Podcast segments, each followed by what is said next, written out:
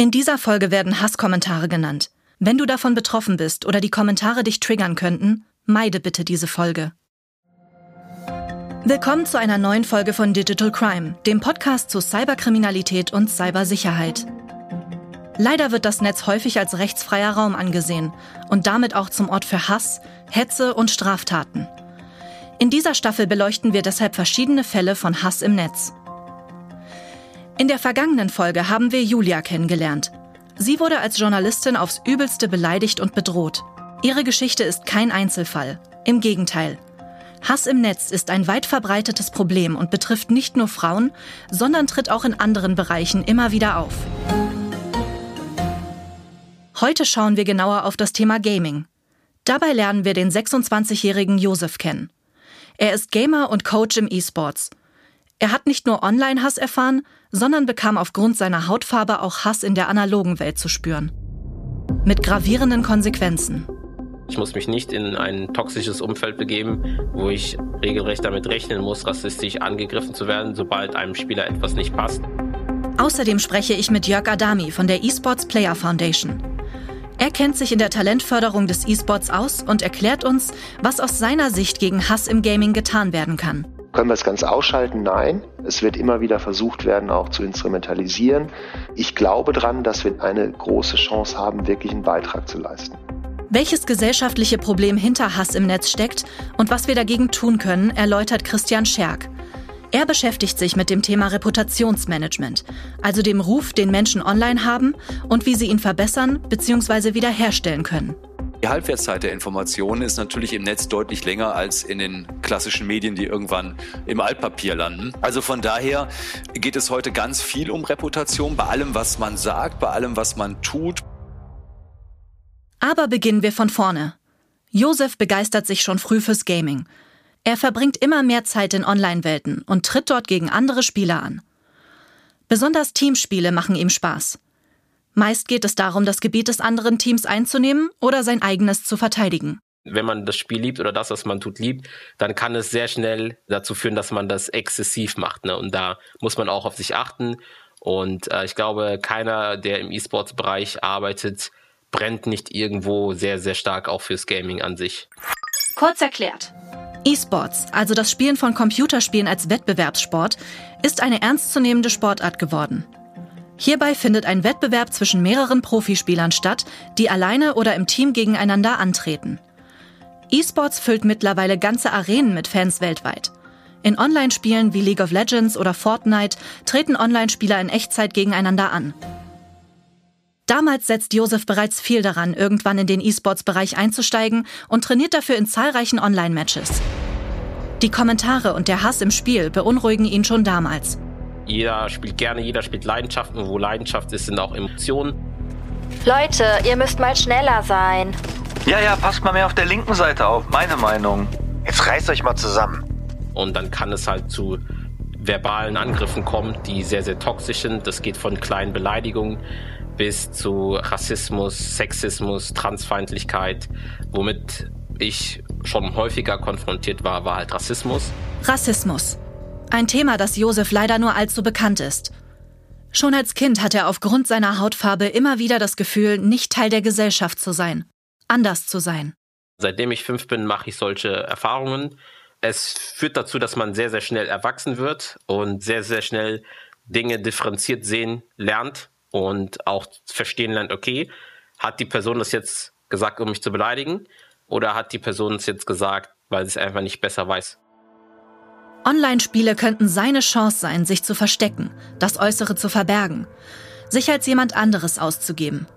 Doch genau das will Josef nicht.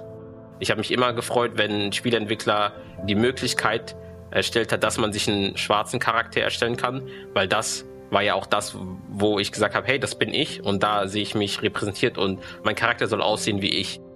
Doch so einfach es scheinen mag, ein schwarzer Charakter in einem Videospiel ist selten. Kurz erklärt. Rassismus zeigt sich im Gaming in unterschiedlichen Formen. Oft sind ausschließlich Spielfiguren mit weißer Hautfarbe in Games vertreten. Vielfalt fehlt. Erscheinen doch einmal Spielfiguren anderer Hautfarben, bedienen sie häufig Stereotype. Schwarze, die als wütend und angsteinflößend dargestellt werden, Asiaten, die klug, aber körperlich schwach wirken. Diese Stereotype übertragen sich häufig auf die GamerInnen, die die Charaktere ausgewählt haben. Vor allem, wenn man erkennen kann, dass sie selbst zu der jeweiligen Gruppe gehören. Andere Hautfarbe, andere Herkunft. Auch Josef erfährt Rassismus im Gaming immer wieder. Als er ein neues Spiel ausprobieren möchte und seinem Charakter ein Fehler unterläuft, wird er verbal angegriffen. Und äh, hat dann die rassistische Fremdbezeichnung benutzt, um mich zu beleidigen. Das war auch der Moment, ich habe keinen Bock mehr, das Spiel zu spielen, wo man dann sagt, hey, man will Spaß haben und man ist mit Themen konfrontiert, die absolut unterste Schublade sind, die nicht erlaubt sind. Der Spaß, der für Josef beim Spielen immer im Vordergrund stand, vergeht ihm. Und Josef ist leider nicht der Einzige, der mit solchen Hasskommentaren konfrontiert wird. Ach komm, lösch dich und dein Leben. Ja, genau, du kleiner Hacker. Bring dich um. So Spieler wie du sind einfach Abschaum, Digga. Ich f deine Mutter. Jörg Adami weiß, dass in vielen Spielen die Hemmschwelle für Hasskommentare niedrig ist. Und so wird Gaming schnell zu einem Ort für Hass und Aggressivität. Die große Gefahr ist, dass unterschwelliger Hate Speech akzeptiert wird. Das ist halt so. So geht man miteinander um. Und das ist im Gaming oft dann die Entschuldigung, ja, im Affekt passiert, was aber nicht zu akzeptieren ist. Josef wünscht sich, dass die anderen Mitspieler Haltung zeigen, sich mit ihm solidarisieren. Doch das passiert nicht. Und es wird leider nicht das letzte Mal sein, dass Josef mit dem N-Wort abgewertet wird. Aber wo findet der Hass im Gaming überhaupt statt? Jörg Adami arbeitet für die Esports Player Foundation. Die Not-for-Profit-Organisation fördert Talente im E-Sports. Adami weiß, dass im Gaming-Bereich viele Kommunikationskanäle eine Rolle spielen. Also wie läuft Kommunikation im E-Sports und Gaming? Im Wesentlichen über zwei Säulen. Auf der einen Säule ist die, das, was wir alle kennen, Kommunikation über soziale Netzwerke, ob es Twitter, Instagram, Discord ist. Es läuft aber auch ganz viel Kommunikation live über Audio. Also ich spiele mit einer Gruppe von wild zusammengewürfelten Menschen ein Spiel miteinander, gegeneinander. Es geht immer wieder darum, bewusst zu machen, also dass man hier jemanden persönlich angreift. Du bist so scheiße, deinstallier das Spiel. Du, mein Freund, du solltest AIDS bekommen. Mädel, geh zurück in die Küche, wo du hingehörst. Natürlich ist ein Spiel darauf ausgelegt, seine Gegner zu besiegen. Außerdem muss es oft sehr schnell gehen. Emotionen kochen hoch. Aber darf ein Online-Spiel deshalb Einfallstor für Hass werden? Ganz gleich ob gegen Frauen, gegen Homosexuelle oder für Rassismus? Josef weiß aus eigener Erfahrung, dass Rassismus nicht nur ein Thema in der Gaming-Welt ist. Ich bin eine Randgruppe als schwarzer Mensch in Deutschland. Oder generell, wenn ich in Europa bin, bin ich immer eine Randgruppe. Das heißt, die Dominanzgesellschaft bestimmt, was in Ordnung ist und was nicht in Ordnung ist. Gegen dieses Gefühl des Andersseins kämpft Josef immer wieder an. Aus seiner Sicht sind die Anfeindungen nicht nur den Umständen im Spiel geschuldet, sondern gesellschaftlicher Natur. Dieses mir ist das gerade so rausgerutscht, ist eine faule Ausrede, um sich dem eigenen Rassismus, den man in sich trägt, nicht zu stellen. Faule Ausreden hat Josef schon genug gehört. Und doch versteckt er sich nicht, im Gegenteil. Seine Hautfarbe ist für ihn Teil seiner Identität, wie beispielsweise in seinem Spielernamen Blackgator oder den schwarzen Videospielcharakteren, die er immer wieder wählt. Wie wichtig so eine Identitätsstiftung ist, weiß Christian Scherk von den Revolvermännern. Er beschäftigt sich täglich mit dem Thema Reputationsmanagement. Kurz erklärt. Unter Online-Reputationsmanagement wird die Überwachung und Beeinflussung des Rufs einer Person, einer Organisation oder eines Produkts in den digitalen Medien verstanden. Dabei kommen verschiedene Methoden in Betracht, um den Ruf von Menschen und Unternehmen zu retten, zu verteidigen oder neu zu prägen. Erstens mit Löschen und Löschen lassen von Posts. Zweitens, indem man den Blick auf das Positive lenkt, weg von den Gerüchten und dem Hass. Und Drittens, indem man den erlebten Hass als Teil der persönlichen Geschichte integriert. Er macht das ja wahnsinnig offensiv. Er geht da ganz offensiv mit um. Und das finde ich auch sehr, sehr gut, weil zu verdrängen oder es zu löschen, also um mal bei den beiden anderen Varianten zu bleiben, das wäre ja in dem Fall gar nicht möglich. Also er muss mit dem Thema umgehen und anscheinend muss er sogar in dieser Gesellschaft wahnsinnig intensiv mit dem Thema umgehen. Also wenn er sich das schon sozusagen als Namen nimmt und das Teil sozusagen seiner Identität nach außen ist, ist es ja wahnsinnig relevant, oder? Also von daher geht es heute ganz viel um Reputation, bei allem, was man sagt, bei allem, was man tut, bei allen Reaktionen, die man bekommt aus dem Netz. Von daher ist das im Grunde genommen ein Umgang mit Resonanzräumen, wenn man so will, und eigentlich ein permanenter Ritt auf der Rasierklinge.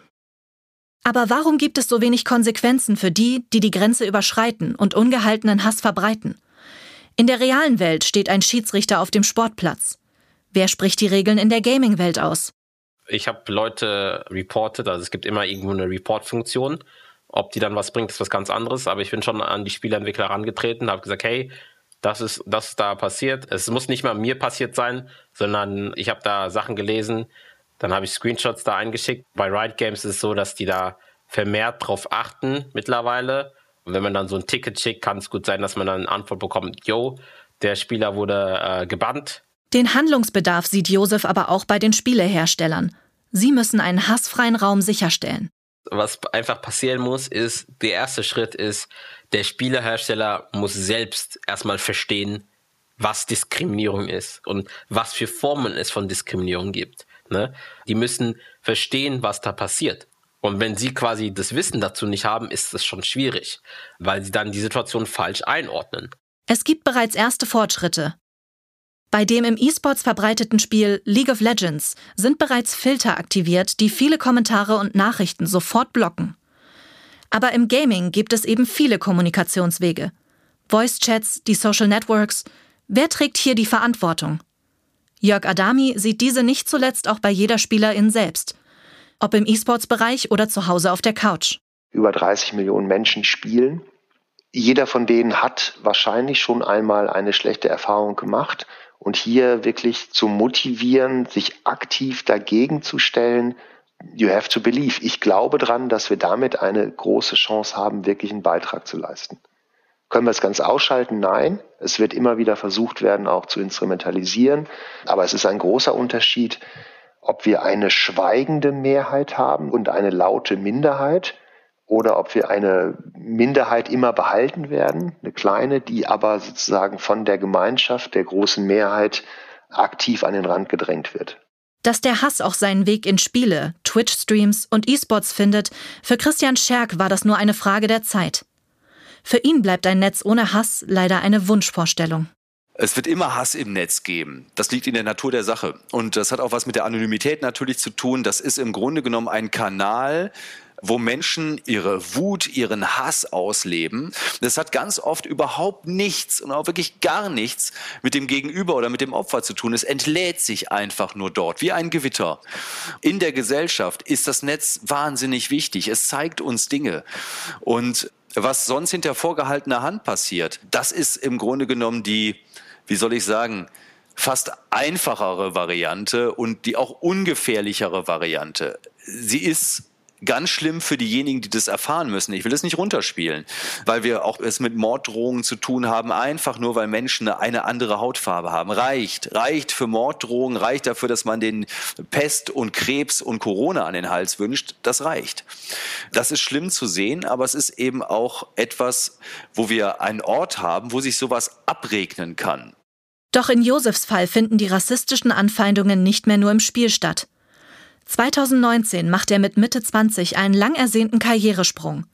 Er wird Coach in einem E-Sports-Team. Kurz erklärt.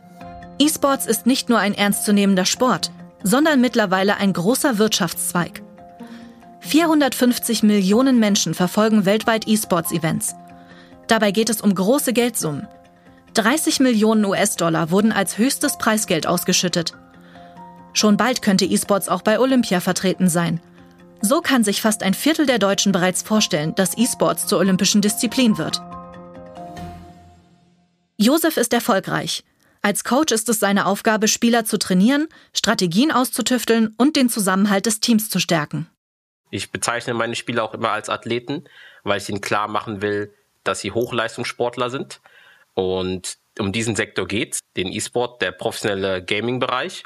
Und ich bin ein E-Sports-Coach beziehungsweise Trainer für die Sparte League of Legends. Und was ich quasi mache, ist, man kann meinen Alltag mit einem Fußballtrainer oder mit einem Basketballtrainer sehr, sehr stark vergleichen. Das heißt, ich bereite Trainings vor, ich tracke, äh, dass meine Spieler Progress machen, ich stelle den individuelle Pläne zusammen, ich gucke einfach, dass sie vorankommen. Ich begleite sie nicht nur spielerisch, sondern auch menschlich, weil das teilweise sehr, sehr junge Menschen sind, die da ihre ganze Aufmerksamkeit und ihren Lebensalltag größtenteils danach ausrichten und ja, dementsprechend brauchen die da auf jeden Fall Begleitung. Ein verantwortungsvoller Beruf, in dem er aufgeht. Josef stärkt seine Spieler und möchte sie weiterentwickeln. Dazu gehört auch mal Kritik. Doch diese möchte einer seiner Spieler nicht akzeptieren. Und dann hat der Spieler auf meine Kritik, eine sehr, sehr berechtigte Kritik, reagiert. Ich lasse mich nicht von ähm, N-Wort coachen. Josef will dem Spieler eigentlich noch eine zweite Chance geben, verlangt aber vom Team klare Position zu beziehen. Ich habe nicht gesagt, ich möchte, dass der Spieler sofort gefeuert wird, sondern ich möchte, dass das thematisiert wird, dass es aufgearbeitet wird, weil ich weiß, hey, wir leben in Deutschland und wir leben auch in Europa und wir sind alle irgendwo rassistisch sozialisiert worden. Und es ist nicht seine Schuld, dass er das gesagt hat. Jeder spielt gerne, jeder spielt Leidenschaft und wo Leidenschaft ist, sind auch Emotionen. Nur darf sowas nicht passieren und wir als Organisation und ich als Trainer habe da eine Verantwortung.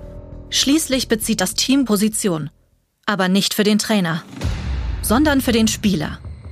Und dann wurde ähm, mir klar gemacht, dass das nicht geht und dass sie den Spieler nicht verärgern wollen.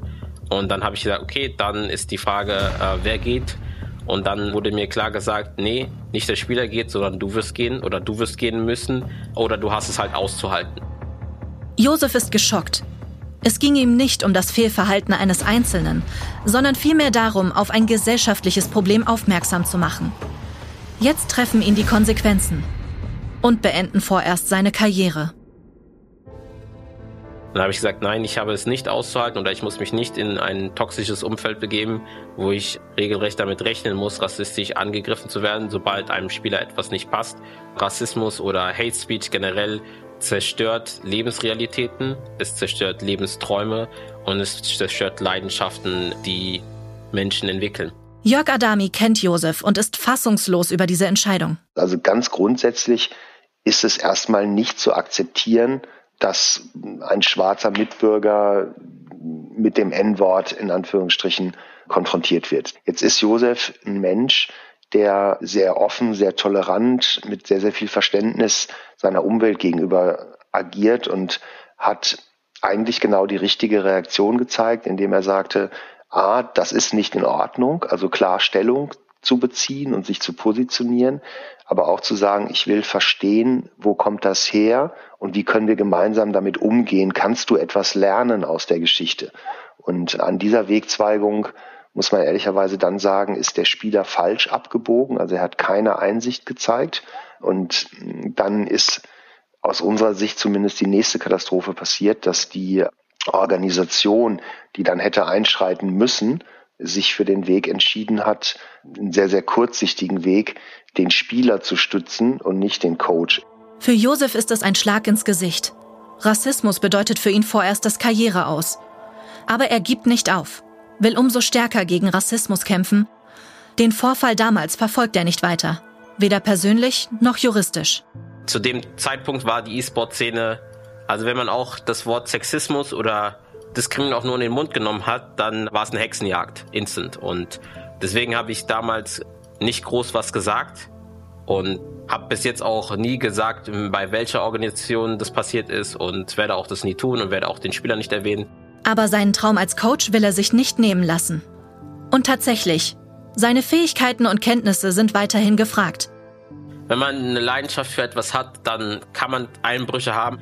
Und da habe ich dann diese Leidenschaft zurückgefunden, habe gesagt, ich will das machen. Und dann hatte ich 2019 die Gelegenheit, nochmal Anschluss zu finden. Und dann bin ich bei OP Energy irgendwie reingerutscht. Ich habe mich da beworben und dachte so, ja, was kann schaden? Für mich so der letzte Versuch, mich da äh, in der E-Sport-Szene zu etablieren. Und das hat auch sehr gut geklappt. Heute schaut Josef mit einiger Distanz auf das Geschehen von damals auch wenn sich für ihn an der Problematik und der Brisanz bis heute nichts geändert hat. Habt ihr euch bisher Gedanken darüber gemacht, dass Hass im Gaming nicht nur den Spaß verdirbt, sondern auch weitreichende Folgen für den Umgang miteinander haben kann? Fakt ist, Gaming kann Menschen verbinden, aber auch ausgrenzen. Spiele und die dazugehörigen Plattformen werden als Kommunikationsmedium unterschätzt und es wird längst nicht nur gespielt. Nicht jedes Game und jede Gamerin trägt zur Verbreitung von Hass bei. Es geht nicht um einen Angriff auf die Branche und die Community, sondern um das Schärfen von Bewusstsein. Jeder kann etwas gegen die Spaltung der Gesellschaft tun, egal wo sie passiert und aus welcher Rolle heraus.